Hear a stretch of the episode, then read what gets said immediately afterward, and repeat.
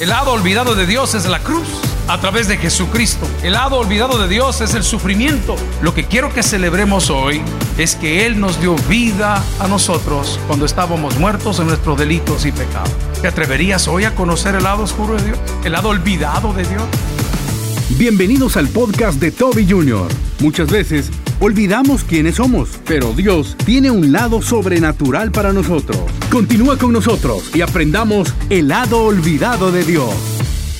El lado olvidado de Dios es el lado sobrenatural de todas las cosas que Él hace, ha hecho y seguirá haciendo. Venimos dos semanas hablando de cómo Jesús cambió su manera de hablar y de ser.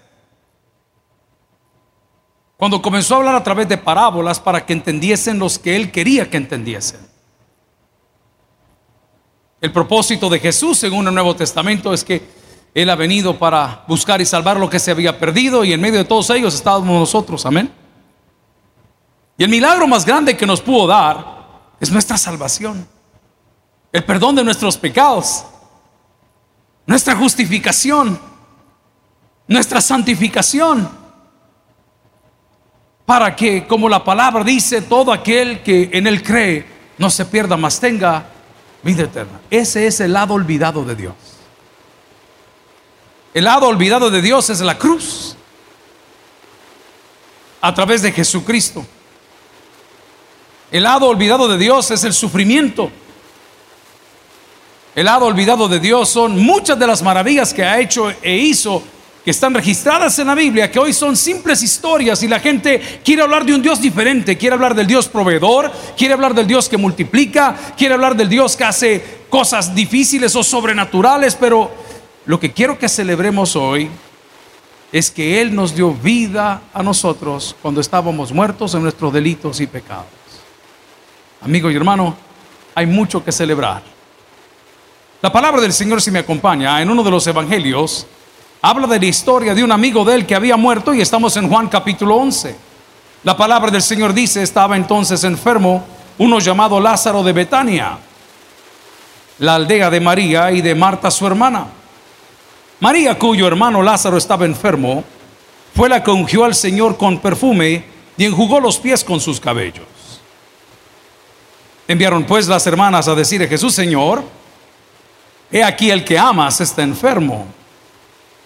Oyéndolo Jesús dijo, quiero que lo lea conmigo, esta enfermedad no es para muerte, sino para la gloria de Dios, para que el Hijo de Dios sea glorificado en ella. Y la iglesia dice, amén.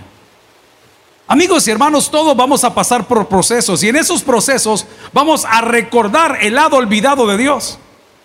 Y quiero recordar que el lado que Dios tiene para nosotros y el lado que quiere que nosotros conozcamos es el lado sobrenatural, es algo que no podemos palpar porque la carne no entiende las cosas del Espíritu. Y la iglesia ahora es extremadamente carnal. Queremos sentir cosas, queremos vivir cosas. Pero el Señor dice que si nosotros tenemos la confianza, Él hará que las cosas que no sean sean traídas a la luz. Y Dios quiere en esta noche probarte que aunque la enfermedad sea de muerte, no es de muerte, es para la gloria de quién? De Dios. ¿Te atreverías hoy a conocer el lado oscuro de Dios? ¿El lado olvidado de Dios?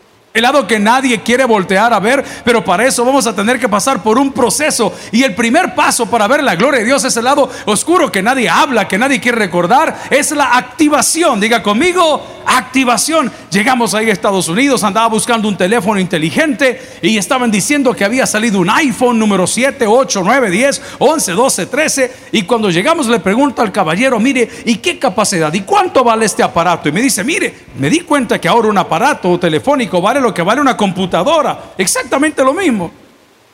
Y le pregunta al caballero, ¿cómo un teléfono puede costar lo mismo que esta computadora? Me dice, es que hace exactamente lo mismo en la palma de su mano. Y yo animadísimo para poder ver si me metí en el lío de comprarlo o no. Y a la hora de comprarlo digo, mire, es que de qué me sirve llevarlo si no lo voy a poder activar allá. Y me dice el caballero, no se preocupe, tiene 10 minutos, ¿sí? Tiene todas sus cuentas en iCloud, claro que las tengo. Aquí mismo se lo activamos. Amigos y hermanos, hay muchos cristianos que tienen un gran tesoro en su corazón que es Cristo, pero nunca lo han activado. Porque sus ojos están en la tierra, no están en el cielo. Porque sus ojos están en lo natural, no en lo sobrenatural. Porque sus ojos están en el hambre y no en la abundancia. Porque sus ojos siguen en Egipto cuando el Señor los estaba llevando a través del desierto. Él le dijo, ustedes van con un destino. ¿Y qué destino? La tierra que fluye leche y miel. Y esa tierra tenía un nombre. ¿Cómo se llamaba? Canaán.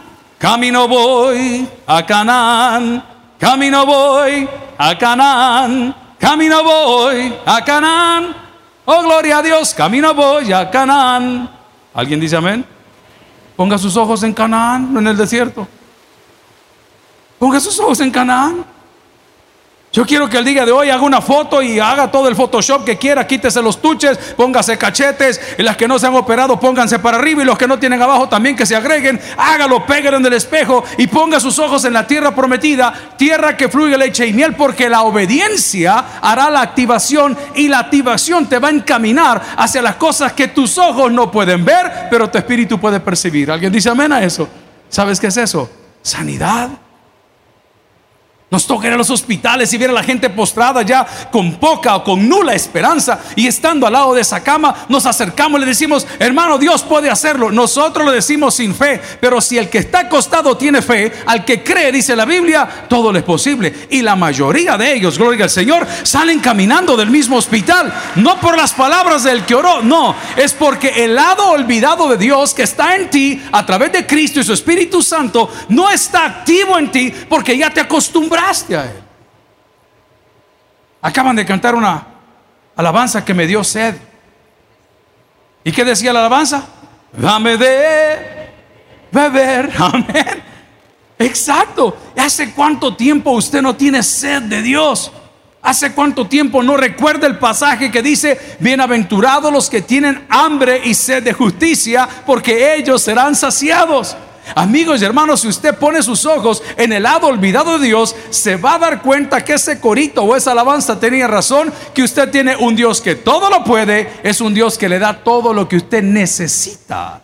Y se lo da de tal manera que la Biblia narra y dice que no hay necesidad ni de pedirlo porque Él ya conoce con anticipación de qué cosas tenemos necesidad. Se lo voy a probar. Vaya conmigo en la Biblia y busque Juan capítulo 2 versículo 1. Y quiero hablarle del milagro maravilloso de cuando Jesús convirtió el agua en vino. Él está mostrando su dominio sobre la naturaleza. Amigos y hermanos, se lo recuerdo una vez más, en esta vida la última palabra la tiene Dios. Por favor, conozca el lado olvidado de Dios a través de lo sobrenatural. Dice la palabra, el tercer día se hicieron unas bodas en Caná de Galilea y estaba allí la madre de Jesús. Versículo siguiente, y fueron también invitados a las bodas Jesús y sus discípulos. Versículo 3, y faltando el vino, la madre de Jesús dijo, no tienen vino. Versículo 4, Jesús dijo, ¿qué tienes conmigo mujer? Aún ha venido mi hora. Versículo 5, su madre dijo a los que servían, atención, acerca dice la palabra, todo, diga conmigo, todo haga usted todo lo posible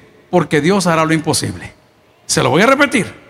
Haga usted todo lo posible porque Dios hará lo imposible. Estaba hablando con una pareja de hermanos. Nos llevamos casi toda la tarde de las 4 hasta las 5 y 40. Y vinieron por dos cosas, una pregunta de finanzas y una pregunta familiar. Cuando comenzamos a hablar de la familia, gracias al Señor, aterrizamos rápido. Y en la pregunta de finanzas, me decía, pastor, fíjese que queremos rentar una bodega y esta bodega nos la van a dar en 5 mil dólares mensuales. Santo Dios, para mí 5 mil dólares mensuales es un montón de plata. ¿Alguien dice amén? Oh, usted diputado es cualquier cosa, pero ¿verdad? los 5 mil pesos es un montón de plata. Y le digo yo, ¿y para cuánto tiempo vas a firmar el contrato? Bueno, pastor, estamos pensando para tres años prorrogable. Mira, no te dan promesa de venta. No, es que no sé si el Señor quiere vender. Te voy a decir algo. Imagínate que te metes al crédito para comprar esa propiedad. Y con el interés que están dando los bancos ahorita, que hay demasiada liquidez, te van a dar un impuesto súper manejable del 7%. Y haces el crédito porque estás bien joven para 25 años. La letra que te va a quedar promedio es de 3.800 pesos. ¿Y cuánto es que vas a pagar de renta? 5 mil, me dijo. Mira, papá, le dijo. ¿Y por qué no compras? Ay, pastor, ¿y de dónde? Ah, pues no es para vos, le dije. ¿Alguien entiende lo que estoy diciendo? Aquí viene el salvadoreño hablando. ¿Y si nos trabamos? Huye para Estados Unidos. Le dije, no, no. ¿ah? ¿Y si nos trabamos? Ahí lo vende, le dije. Lo regresa al banco. ¿Y si me muero? Feliz tu mujer porque va a quedar pagado. Voy a repetir lo que dije. para conocer el lado olvidado de Dios, haga usted lo imposible, no, haga usted todo lo posible, que Dios hará lo imposible. El pastor general nos enseñó por tanto tiempo, decía que había gente que oraba por carro y lo primero que el pastor le preguntaba es si tenía dónde guardarlo. Y hubo gente que lo primero que hizo fue construir un garaje. ¿Por qué? Porque decía, por la fe, aquí va a estar mi carro. ¿Cuántas mujeres solteras hay aquí? Vaya a comprar una cama. Amén. Y diga esta noche, por la fe, aquí va a estar mi marido mañana. Aunque sea prestado, lo voy a revolcar. ¿Ah? Perdóneme lo que le digo, amigo y hermano, pero sin fe es imposible. No, conocer el lado olvidado de Dios. Por la fe fueron constituidas y construidas todas las cosas. Por la fe Dios creó un montón de cosas. Pero ¿qué pasa? El cristiano viene a orar para que Dios haga todo el trabajo. De ninguna manera yo oro para que Dios me dé la fuerza de hacer el trabajo. Para eso oro. Lo imposible lo hace Él. ¿Qué dice el Padre nuestro? Que es un ejemplo maravilloso que tenemos que aceptar y hagas esa voluntad de Él, así en el cielo como en la tierra. Él no está diciendo dame un carro, Él está diciendo Señor, soy que tú lo tienes para mí y yo voy a trabajar como que no hay mañana y voy a orar como que no hay mañana y me voy a proyectar como que no hay mañana, pero por la fe yo lo voy a recibir. Hoy tuve una reunión de finanzas y le decía, estamos haciendo la proyección del próximo año, el calendario está hecho, las actividades están hechas. Le decía, por favor, dígame qué va a pasar. Y claro, los financieros tienen números, pero nosotros tenemos fe. ¿Alguien dice amén a eso? Amén. Puede ser que esta noche en tu billetera no haya un centavo. Pero te voy a garantizar algo. No te va a hacer la cama con el estómago vacío. ¿Por qué, pastor? Porque te vas a llenar de aire. Eso dice el humano, ¿no? Pero mi amigo y hermano, si el Dios de la Biblia, el Dios de lo imposible, es el que hizo llover pan del cielo, no va a decirnos una vez más que veamos a las aves de los campos y veamos a la gente que está por ahí dando vueltas, que no tiene necesidad ni de coser ni de hilar y Dios les provee. Esta noche Dios proveerá para cada uno de nosotros. ¿Cómo? Con fe. Usted está haciendo lo posible. Mire dónde está. Está en la casa de Dios en un día de trabajo, hay cansancio, hay compromisos, hay tal vez mejores cosas que hacer para muchas personas, pero usted aportó un tiempo para Dios y yo se lo digo todo el tiempo y es mi oración, Señor, no mandes a tus hijos con las manos vacías. ¿Y sabe qué sucedió? Cuando el milagro del capítulo 2 del Evangelio de Juan toma lugar, la gente que degustó ese vino dijo, pero ¿por qué ha guardado el mejor vino para la tarde? Si tus mejores años es cuando eras joven. No, señores. Nuestros mejores años han sido del día que llegamos a los pies de Cristo. No importando qué edad nosotros tengamos, gloria a Dios. No, no importando la edad que nosotros tengamos. No, nuestros mejores años son cuando estamos bajo esa cobertura maravillosa y de ese aspecto sobrenatural de Dios que primero inicia por una activación. ¿Sabe qué dijo la mujer? Hizo una petición. El que amas está enfermo, le dijo, Lázaro está enfermo. ¿Qué hizo? Activó al Señor, activó su fe.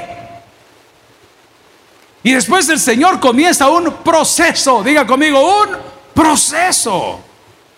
¿Y qué dijo el Señor? Téngame paciencia, ya voy a llegar, porque nosotros los hombres queremos las cosas ya, queremos las cosas hechas hoy, queremos la respuesta el día de hoy, y Dios sabe cómo nos lleva, Dios sabe cómo nos trata. Algo sí te puedo decir, en ninguno de los proyectos que Dios te manda hacer te va a abandonar, aunque nosotros flaqueemos. Moisés estaba en medio de un desierto le dijo, Señor, este pueblo me va a matar, mejor me hubieras dejado por allá tirado, me hubieras dejado allá trabajando donde yo estaba. Y el Señor siempre le decía a Moisés, Moisés, yo tengo un propósito. ¿Y cuál es tu propósito? Matarme, no, que mi nombre sea glorificado. Por eso Josué dice, mira que te mando que te esfuerces y seas valiente, no temas ni desmayes, haga usted lo posible, porque lo imposible lo hará Dios. Vamos a otra cita bíblica, vaya Mateo capítulo 14, la multiplicación de los peces o de los panes y los peces. Dice la palabra del Señor, oyéndolo Jesús se apartó de ahí una barca a un lugar desierto y apartado, y cuando la gente lo oyó, le siguió a pie desde cuantas muchas ciudades. Saliendo Jesús vio una gran multitud y tuvo compasión de ellos. Diga conmigo, tuvo compasión de ellos. Dígalo conmigo, más tuvo compasión de ellos. Amigo y hermano, la empatía que Jesús muestra a través de toda la Biblia es maravillosa. Y dice la palabra, y sanó a los que ellos estaban enfermos. Siga conmigo en el 15. Cuando anochecía, se acercaron sus discípulos diciendo, el lugar es desierto y la hora pasada, despide a la multitud para que se vayan por las aldeas y compren de comer. Jesús le dijo, no tienen necesidad de irse, atención, dadles vosotros de comer. ¿Qué estaba haciendo Jesús en ellos? Activación. Diga conmigo, activación. O fuimos aquí a buscar todas las cosas navideñas y los arreglos y las cosas que se van a poner en este podio. Fui con uno de mis hijos, con el de en medio. Y cuando estamos con la señora, yo vi a la señora muy amable, extremadamente amable. Es un almacén, hermano, no es un restaurante. Es un almacén.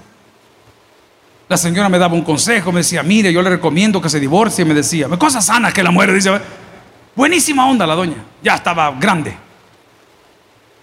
Y al terminar, ya era tarde, eran casi las 12 del mediodía, dije, esta señora ya va a salir a almorzar y se ha quedado con nosotros. Nos dedicó el tiempo. Cualquier otra persona dice, ay, cuando haya decidido, ahí vuelva. ¿Alguien entiende los salvadoreños así? No, ella no se movió, se quedó con nosotros. Y decía, qué viejo madundo que no se decide. Amén. Pero siempre lo es. Al final dije yo, vamos a cambiarle el día. Y sacamos una propina y le dije a la señora, muchas gracias por habernos atendido. Y se me queda viendo la señora. Como que no la quería recibir, pero ya se le había echado a la bolsa. Y le digo a mi hijo, La honra, es un libro que acabo de terminar de leer. La honra no es de palabras, es de hechos. La Biblia dice, este pueblo de labios me honra, pero su corazón, ¿sabes qué va a pasar la próxima vez que vengamos aquí? La señora va a estar así. ¿No, ¿Verdad que no? ¿Cómo va a ser la señora? Va a estar contenta, va a estar motivada, porque una activación, diga conmigo, una activación. Probablemente el cipote que le deja todas las materias, el caballero que no le trabaja en la casa, el obrero que no le cumple con la tarea o la faena, la persona no necesita nada más que una activación. Pero la activación no siempre viene por la fuerza, viene con las palabras que solamente Cristo tiene cuando dice la palabra, solo tú tienes palabras de vida eterna. Jesús quiso activar a sus discípulos y dice, no se tienen que ir, darles de comer vosotros. Hermano, qué cosa más bella es cuando nosotros imitamos las buenas cosas de otros. El apóstol Pablo decía, sed imitadores de mí como yo de Cristo. El día de hoy Dios quiere activar su área, su lado oscuro no conocido, poco visitado, olvidado, que es su lado sobrenatural. Y todo lo que está pidiendo es que recordemos que Él tiene control de todas las cosas en la historia. Dice la Biblia, si me acompaña en ese texto que estoy leyendo en Mateo 14, versículo que nos quedamos 16. Jesús le dijo, no tiene necesidad de irse, dale vosotros de comer. El siguiente versículo. Y ellos dijeron, no tenemos aquí sino cinco panes y dos peces. Atención, ¿sabe de quién eran los panes? No eran de ellos. No eran de ellos. Ellos se habían guardado lo de ellos. Ellos estaban repartiendo lo ajeno.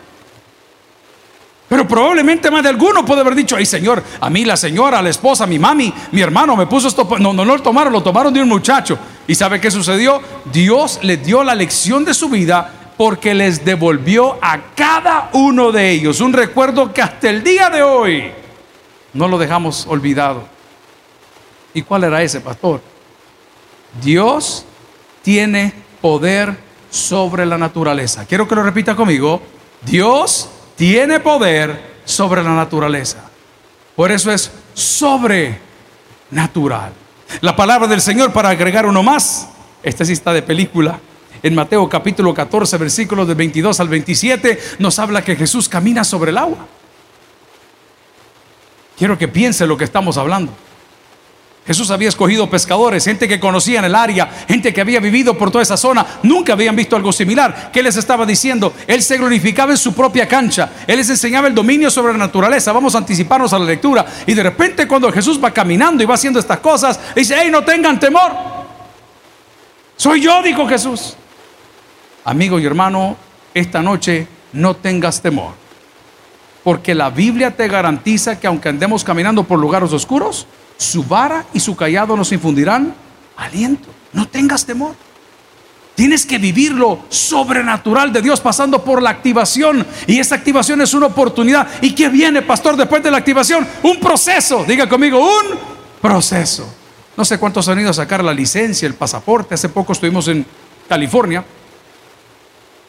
Y al llegar ahí tuvimos el privilegio de visitar el consulado y ver cómo todo eso ha cambiado.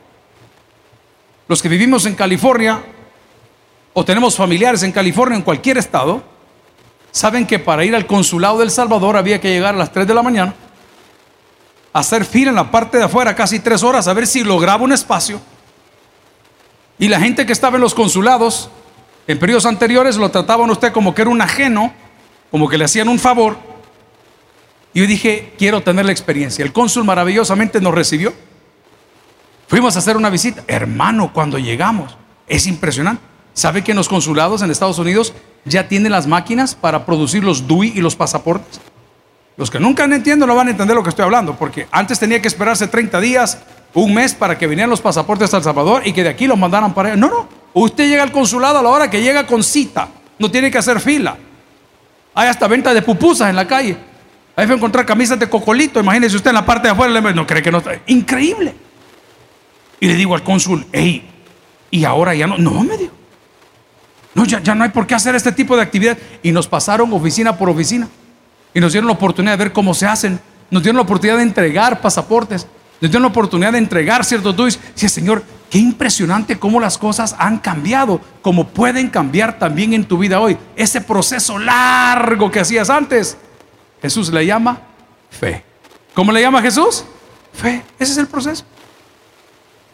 Fe solo te pide que tengas fe para que según su palabra, no que andes diciendo tonterías, declare las cosas que no son como si fuesen. ¿Alguien tiene hijos en la casa del Señor? ¿Cómo les decimos nosotros? Bicho dundo. ¿Y qué resultó el niño? Dundo. ¿Y a la niña cómo le decimos? No, no vamos a entrar ahí. Amén. Pero ¿cómo le decimos? Pero si usted declara cosas buenas sobre sus hijos. Ay, pastor, pero es que usted no sabe. ¿Sabes qué dijo Dios de su hijo? Este es mi hijo amado en quien tengo complacencia. Después de la activación viene un proceso. Regresando a nuestro texto inicial en el Evangelio de Juan, dice la palabra del Señor en el capítulo 11, versículo 5, y amaba a Jesús a Marta y a su hermana y a Lázaro. Cuando yo pues que estaba enfermo se quedó dos días más en el lugar donde estaba el 7. Y luego después de esto dijo a los discípulos, vamos otra vez. El 8 dijeron los discípulos, rabí, Ahora procuran los judíos apedrearte y otra vez vas allá, respondió Jesús en el 9. No tiene el día 12 horas y el que anda de día no tropieza porque ve la luz 10, pero el que anda de noche tropieza porque no hay luz en él. 11. Dicho esto le dijo nuestro amigo Lázaro, ¿qué dice la palabra? No, hermano, por favor, dígalo conmigo. Nuestro amigo Lázaro, ¿qué dice la palabra? Duerme. Ya está muerto. No, era un proceso. Era un proceso. Por favor, no retroceda en el proceso. Espérese, no corra. Dios ya tiene una respuesta. ¿Cuántas veces está usted programado para una cirugía? Mi pastor Casamalguapa les contó el domingo. A Casamalguapa se le zafan las tejas y le zafa el hombro también. Yo no sé qué pasó, pero él me explicó su problema del hombro, que la mujer lo maltrata. ¿Cómo es la cosa? En serio, le estoy hablando que se le, se le zafa el hombro. No sé qué pasó. Lo bueno es que no es la muñeca. ¿Me entiendes? Pero es el hombro. Y no aquel se pone en ayuno como le dijeron, pues, 12 horas. Lo contó el domingo. ¿Cuántos estuvieron el domingo a las 7? Ay, ¿por qué no viene a las 9? Amén. Y no lo meten a la casa y al volado de operar, pues. Y se pasaron uno y pasaron otro y pasaron otro. Y de repente le dijeron, mire, fíjese que no hay cama para tanta gente, le dijeron. Y no lo tocaron. Entonces, claro, nos llamó y dice, hey, lo vi trabajando el día siguiente porque este es workaholic, ¿verdad? Casa le digo, ¿y qué no te iban a operar? ¿No me operaron, pastor? ¿Va a creer que me tuvieron esperando 12 horas aquí? Me metí el ayuno, esto y lo demás, y no pasó nada. Yo en mi mente, que tal vez nunca se lo he dicho a él, dije, Señor sabía de qué te libro. Dios sabía si ese médico, si ese cirujano, si esa anestesia, si esa cama, si ese proceso no era el que Dios quería para ti. Porque cuando Dios decreta algo, se cumple. Entonces, no se queje en el proceso. ¿Hasta cuándo, Señor? Hasta que estés preparado. Les he contado que mi mamá tenía la costumbre, porque a mi papá le encantaba el pan y cuando había reuniones en la casa siempre había pan. Y descubrimos allá por los años 70 en Estados Unidos esas cajitas de cake de mezcla que se hacía así la cosa y se metía al horno. Y, y nosotros los hornos antes no tenían un vidrio. Entonces le ponían tanto tiempo para cocinarlo. ¿Cuántos cocinan pavo acá para Navidad? Mentira, John Pipoy. Pero bueno, vamos al otro. Ah, Butterball se llama en Estados Unidos. ¿ah? Y, los chumpes gringos son electrónicos, hermano. Traen un termómetro, un, un chuzo rojo, que usted mete el chompipe al horno Y cuando se va cocinando, va saliendo, va saliendo, va saliendo, hasta el que dice un rótulo dice, comeme ya. Increíble. Bueno, en la impaciencia, porque mi mamá me mataba, en la impaciencia por tragarme el pan, por no poder esperar el proceso, vengo yo de vivo y abrí la boca. ¿Qué hice? Abrí el horno. ¿Y qué sucedió? No sé por qué sucede eso. Es como la mujer cuando uno se casa, es bien bonita y se casa y va a ser otro tema para otro día. ¿Ven? Tan bonita que era. ¿Y qué le pasó, hermano? Diga conmigo proceso. Primero pasamos por la activación, que es la oportunidad. Lo segundo es el proceso. Y el final es más fácil, pero no quiero ser del proceso todavía. Cuando usted espera el proceso y Dios decreta sobre su vida, usted celebra todas las cosas. Estaba con mis hijos practicando y le digo, tú sabes que cuando tú naciste, nosotros no tenemos ni la plata para pagar tu parto. Y hoy que tenemos para pagar el parto, tu tata ya no funciona. ¡Qué horror! Yo quisiera tener hijos hoy o no. Ah, sí, hoy cuando hay de. Yo sí, yo. ¿Se acuerda que le dije que quería nietos? Y estos han salido choros, todos, no sé qué pasó. Yo quisiera más ni. Porque cuando hay. Pero Dios sabía cómo nos llevaba. Hablaba con otro buen amigo y estando en confianza en su casa, dice: No, mi pastor me dijo, cuando nosotros nos casamos no teníamos ni anillo. Nos prestaron los anillos. Imagínese usted casarse con anillo prestado. Ese es suicidio, ¿verdad? O sea, qué horror. ¿A qué quiero llegar, amigo y hermano? Todo proceso tiene un final feliz si estás al lado de Dios. Porque esas cosas que te sacaban lágrimas antes, hoy te sacan sonrisas. Porque esas cosas que eran imposibles para la carne ahora son posibles para Dios. Pero tienes que pasar por el proceso. En ese proceso vas a depurar amistades, en ese proceso vas a depurar prioridades, en ese proceso vas a depurar tu vocabulario, en ese proceso vas a depurar tu vida, pero mientras no quieras salir de esa mala amistad, de ese lugar donde estás sentado, el proceso no termina.